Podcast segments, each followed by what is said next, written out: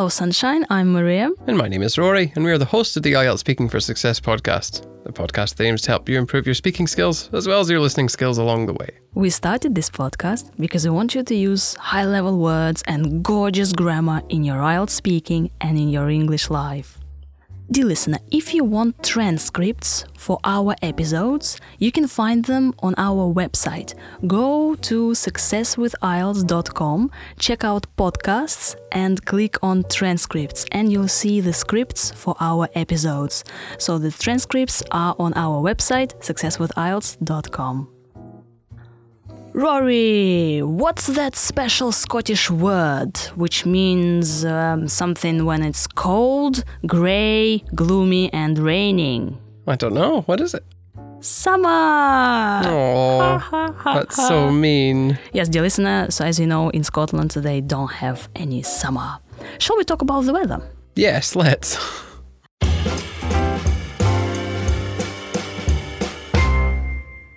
What's the weather like in your country?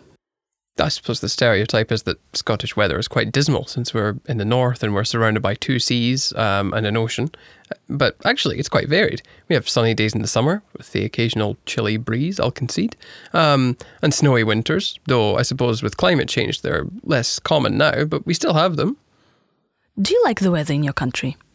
Well, I'm not overly fussed about it because I live in Russia. Um, and it's not like in Russia where, you know, weather can seriously mess up your day. You just need to be a little bit more prepared uh, since it can be changeable. At least in Scotland. In Russia, you've got to be super prepared, don't you? Does the weather affect your mood? I suppose it depends on how sleepy I am. Uh, it's quite cozy when the rain is battering down and you're in bed and you're way to sleep. Of course, if I were out in it, I would feel completely differently. So I suppose the general principle is it affects my mood in proportion or relation to how much it wrecks the peace and quiet of my life. What do you usually do on sunny days? I like to go for walks and listen to music by myself. It's nice to just enjoy the sunshine and the rare, well, it's um, the rare opportunity to get a tan when you can, whether it's in Scotland or Russia. Um, of course, some people go overboard and take their tops off with no protection and then they get horribly burned, but I think I tan quite well. Do you often use sunscreen? Oh, actually, not at all. Um, but please don't do that if you're listening to this. Um, and do not do as I do, um, but rather do as I say and wear sunscreen. I, I'm actually the only person in my family that could tan well for some reason. Everyone else I know gets horribly burned or, or they get burned quite badly. Um, and they need a high SP factor cream. I've, I don't know why that is. It must be some sort of genetic anomaly. Um, but I, I don't advise people to go out without any sunscreen because it's quite dangerous actually. Do you like rainy days? If I'm inside and not out in the rain, then it's not so bad. Um, usually these days are for sitting inside and doing something spiritual or intellectual, like meditating or writing, for example. Does rain ever affect transportation in your hometown? Not generally, though there is a bridge near my house in Scotland that gets partially flooded in the rain and cars have to drive through it really carefully. Um, or, well, their engines will get flooded as well. Other things like getting a bit muddy can be a problem. It's usually not a big deal though, unless it's like torrential rain. And even then, the worst we've had is some water in the kitchen. Um, we live near a river, so maybe the haar in the morning in the summer might affect boat's ability to navigate, but it's it's never caused significant problems before, so not really is the answer. Rory, thank you so much for your answers.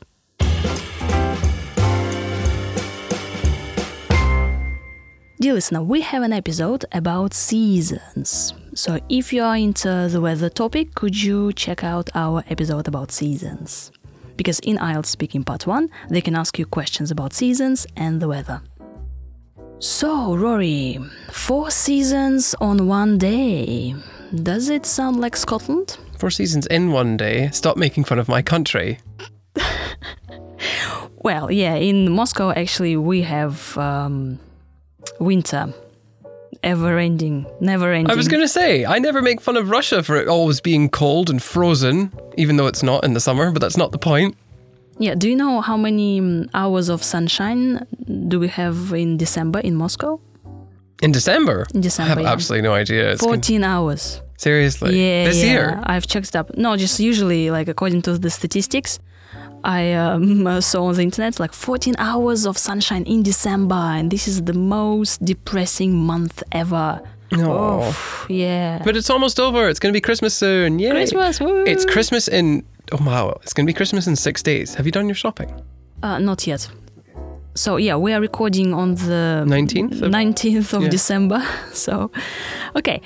Uh, Rory, you've used the adjective dismal about the Scottish weather. Yeah, dismal is like really sad and um, not very pleasant. It's a bit miserable. So the weather can be dismal. A person can be dismal. My life is dismal without you and Vanya in it. Oh. Or it was. It's not now. Ooh. Or the weather can be varied. It can. Or it can be changeable. That's a good word. Changeable weather, which is that word really used to annoy me because it really just means anything can happen. Um, but I, as I get older, I'm starting to use it more and more, so you can use it too. I'm not gonna ask you how old you are because We know yeah. how old I am. Yeah, yeah, yeah. So we are over with this joke. Yeah, we have to find something else to reveal. I don't know. Where you get your hair dyed. Nah. This is the part where you say, I don't get my hair dyed. I'm a natural blonde. I'm not gonna lie to our listeners. Right, we also say snowy winter. Yes. So, well, you do have a snowy winter. It's a winter with snow. Um, you could have a warm winter, um, or a, a failed winter if you expect snow and you're not um, getting what you want. And the snow can fail to come. Wow, snow failed to come. Mm-hmm. Oh, wow.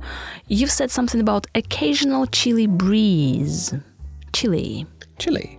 like cool, Yeah. cold. Well, actually, it's more than cool. It chilly is something that it makes you shiver, which is also another good word to use.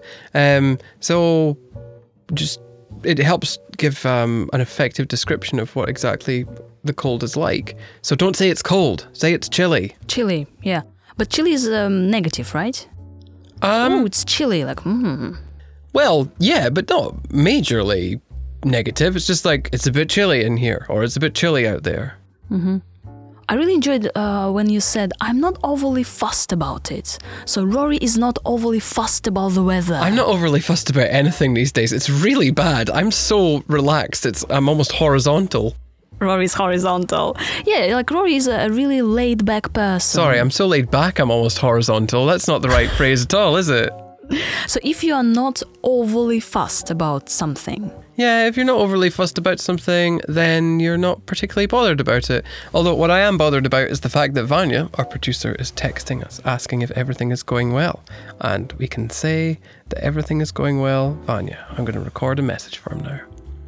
Hello, Vanya. We are recording now. Oh no, it's we're recording now. Hello, Vanya.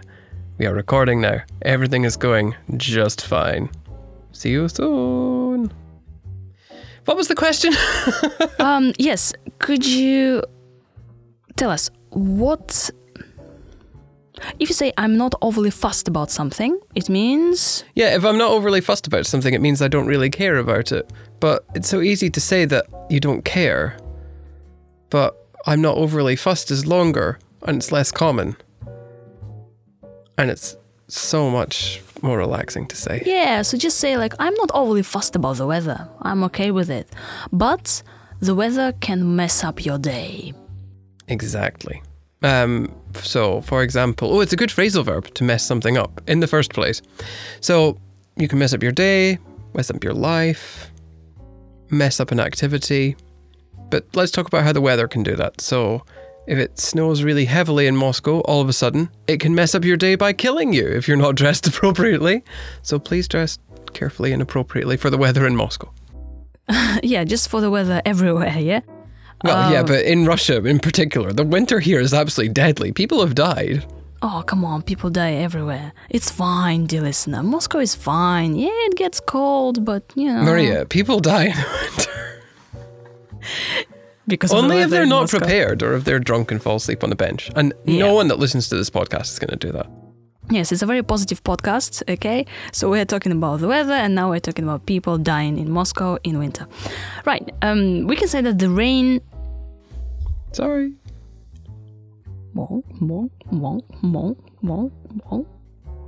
Can you really hear that? Yes. Wow, that's cool. It's ASMR. The rain. The rain, yes. The it's raining heavily, or Rory has said the rain is battering down. It is, yes. So, hmm. well, if it's battering down, it's quite heavy.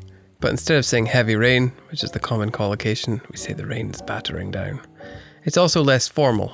Heavy rain is formal, rain battering down. And you can also use the scientific term, which is torrential rain. Wow, torrential rain. So um, it sounds like torrent, and a torrent of water is like a lot of water, usually at quite high pressure. And uh, then we can talk about torrential rain, which is a lot of water coming down at one time. It's usually not a very good thing. Um, it happens in Scotland quite often, and actually, it does. It happens everywhere. When you have like this really heavy rain that washes away important things and causes all kinds of damage to stuff, so that's um, something to be aware of. Yeah, in Thailand, uh, they have this horizontal rain They do. for like five minutes and then it's over, and as if nothing has ever happened. Horizontal rain. For our Indian listeners, because we're number one in India, you have the monsoon, which is like when there's lots of torrential rain. I mean, anybody from Asia has the monsoon, but that's um, that's something that's useful for that.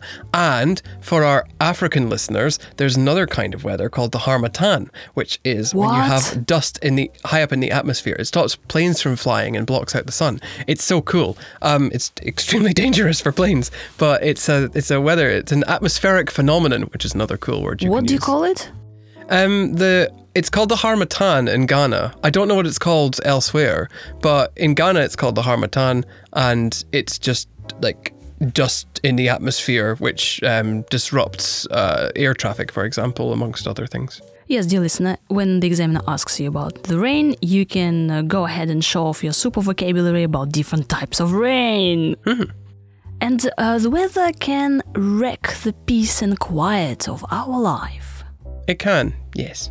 So if first of all, if something gets wrecked, it basically gets destroyed, um, or it's disrupted seriously. And peace and quiet is a nice collocation. It's uh is it a binomial expression? Is that what it's called? Oh no, it's too difficult for me. By now, what? No, no. It's like fish and chips, peace and quiet.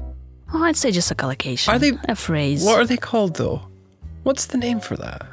Oh, Is it a there he goes. There he goes. Rory is uh, kind of a nerd, you know? He enjoys these like scientific words, really specific stuff. I just call like a phrase, a collocation, and you just like, why? Because you just remembered it's English. Done. Easy. So you can say that bad weather wrecks the peace and quiet of my life. We can say that our moods rise on the bright days and um, we have low moods on rainy days, on gray days. Now Rory is checking up this uh, word that he wants to use. Sorry. in the I want to I want to check if it's called a binomial expression. I think it is. Binomial Teflpedia. Yeah. Well, Teflpedia says it's called binomial, although really binomial means um by no means. Like no no, binomial means two.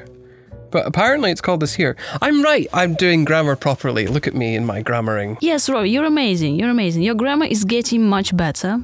Okay, well done. Well I still done. can't tell you what conditionals are, but I can tell you what a binomial expression is. Yeah, for conditionals, you have me. Mm-hmm. Okay, yeah. And um, some questions could be about sunny days and sunscreen. So, Rory, tell us, uh, what's this sunscreen, sun cream, sunblock? Yeah, so I think sunscreen and sunblock are American words, but sun cream is a UK word, but people use them interchangeably all the time. It's one of these words like airplane that's just merged into both, and it's not a big deal, to be honest with you. Usually we say sunscreen. Do we? right? Yeah, sunscreen uh, lotion, sunscreen sprays. And ladies, it is very important that we wear some sunscreen, you know, to protect our skin from UV rays. Why is it so important for women? Men have skin too. Yeah, but you're kind of rough, right? So women should Whoa. wear sunscreen to minimize premature signs of aging. Oh my god, what happened to feminism? Yeah. And um, we should get some water resistant sunscreens. And Rory tells about this tan and to tan thing. So if you tan, that's when you go brown in the sun, Ooh, which is awesome. delicious. It's caused by having now hold on a second. It's caused by having a greater production of melanin in your skin. Oh, and there we go. Melanin is the thing that makes your skin brown, and it's produced by melanocytes, which are small uh, sort of factories in your skin that produce this thing. It's super cool. Um, I think Yeah, but how do we use this word? Eten? Uh, to tan? to tan, to go tanning, to be tanned. Hmm. For example, I go to the Maldives and I come back and Roy says, Oh, Maria, nice tan. Do you ever get tanned? Yes, You're very white. Like I didn't think you I am would. white, but I get tanned. Uh-huh. Oh, great, cool. That's always awesome when that happens because, like, obviously most people with, I don't know, paler skin have sun prob, like get sunburned. So you can say like it's I enjoy having a tan or to tan like as a verb, right? But if you don't put any sunscreen, then you can get burned or you can get a sunburn. You can, and that is not a good thing at all. So you need to make sure that you wear high SP factor cream. And SP, I think, is short for sun protection. And if it's high, then it stops the sun from damaging your skin. And if it's low, then it still stops damage, but it doesn't stop it as effectively. But some people go overboard. Yeah, and if you go overboard with something, you do it too often. So you can go overboard. Like we we have this thing called tops off in Dundee, which is um, it's when you take your shirt off in the sunshine, uh, and a lot of people do it, uh, and they do it without putting on any sun cream, and then they get burned. So it's not really good for them. Rory, did you see a blue sky for the first time when you were um, a grown-up man already? Is this one of these terrible jokes? Yes. Oh, I mean, what, what am I going to say? yes, dear listener, it's a joke because in Scotland, pretty much they don't get sunny days. That's why, like, did you see a blue sky for the first time when you were 30? yeah. At least we have freedom. Scotland! Freedom! Scotland, freedom. Dear listener, if you enjoy what we are doing, could you give us five stars on Apple Podcasts, please? It will really help us out. But now we're going to talk about some five star vocabulary because we're still not finished with the vocabulary, Maria. What? Yeah. What vocabulary? What? What? Tell me. When you asked if rain ever stops uh, or affects transportation in my hometown, I talked about uh, engines being flooded, and we should talk about flooding in Yes. particular because it's a well, it's a topic specific word, and you can talk about things being flooded or partially flooded, which is when they're not completely flooded. Um, the other thing I mentioned was the haar, which is a, is a kind of fog. Actually, I used it when we were talking about the rain, but I did that specifically so we could talk about it because sometimes you're not asked about rain. Sometimes you're asked about different kinds of weather.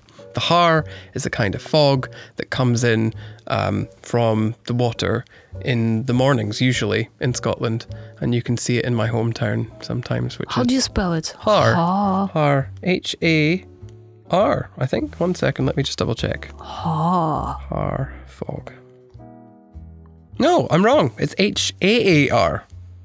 Is it only about Scotland or about other countries too? Oh, it, it's a thing. It's a thing in Scotland only. Or, well, actually, it's a thing in the north of uh, the UK. So, I'm looking at Wikipedia now, and it occurs most often on the east coast of England or Scotland between April and September when warm air passes over the North Sea. So, this is completely useless because most people in Scotland will not be taking an IELTS exam. But now you know what that weird fog is if you live in Scotland um, and you see this coming. Dear listener, just forget about the Scottish um, stuff and just say foggy or fog. Yeah, we are getting um, too nerdy on this podcast. How rude. People are interested in our countries. Thank you very much for listening. Remember, you have your inner sun which shines every day. And hopefully, our great vocabulary has put some wind beneath your wings. Hopefully, it is the wind beneath your wings. Oh, crap, I'm not very good at these. Let's just finish this, shall we? Bye. Bye!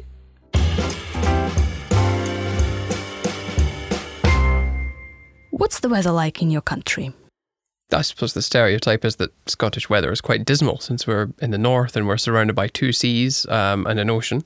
But actually, it's quite varied. We have sunny days in the summer with the occasional chilly breeze, I'll concede, um, and snowy winters, though I suppose with climate change they're less common now, but we still have them.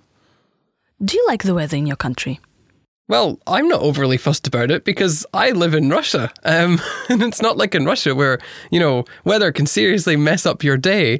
You just need to be a little bit more prepared uh, since it can be changeable. At least in Scotland. In Russia, you've got to be super prepared, don't you? Does the weather affect your mood? I suppose it depends on how sleepy I am uh, it's quite cozy when the rain is battering down and you're in bed and you're way to sleep. Of course, if I were out in it, I would feel completely differently. So I suppose the general principle is it affects my mood in proportion or relation to how much it wrecks the peace and quiet of my life. What do you usually do on sunny days? I like to go for walks and listen to music by myself. It's nice to just enjoy the sunshine and the rare, well, it's um, the rare opportunity to get a tan when you can, whether it's in Scotland or Russia. Um, of course, some people go overboard and take their tops off with no protection and then they get horribly burned, but I think I tan quite well. Do you often use sunscreen? Oh, actually, not at all. Um, but please don't do that if you're listening to this. Um, and do not do as I do, um, but rather do as I say and wear sunscreen. I, I'm actually the only person in my family that could tan well for some reason. Everyone else I know gets horribly burned or, or they get burned quite badly. Um, and they need a high SP factor cream. I've, I don't know why that is. It must be some sort of genetic anomaly. Um, but I, I don't advise people to go out without any sunscreen because it's quite dangerous actually. Do you like rainy days? If I'm inside and not out in the rain, then it's not so bad. Um, usually these days are for sitting inside and doing something spiritual or intellectual, like meditating or writing, for example. Does rain ever affect transportation in your hometown? Not generally, though there is a bridge near my house in Scotland that gets partially flooded in the rain and cars have to drive through it really carefully. Um, or, well, their engines will get flooded as well. Other things like getting a bit muddy can be a problem. It's usually not a big deal though, unless it's like torrential rain. And even then, the worst we've had is some water in the kitchen. Um, we live near a river, so maybe the haar in the morning in the summer might affect boats' ability to navigate, but it's it's never caused significant problems before, so not really is the answer.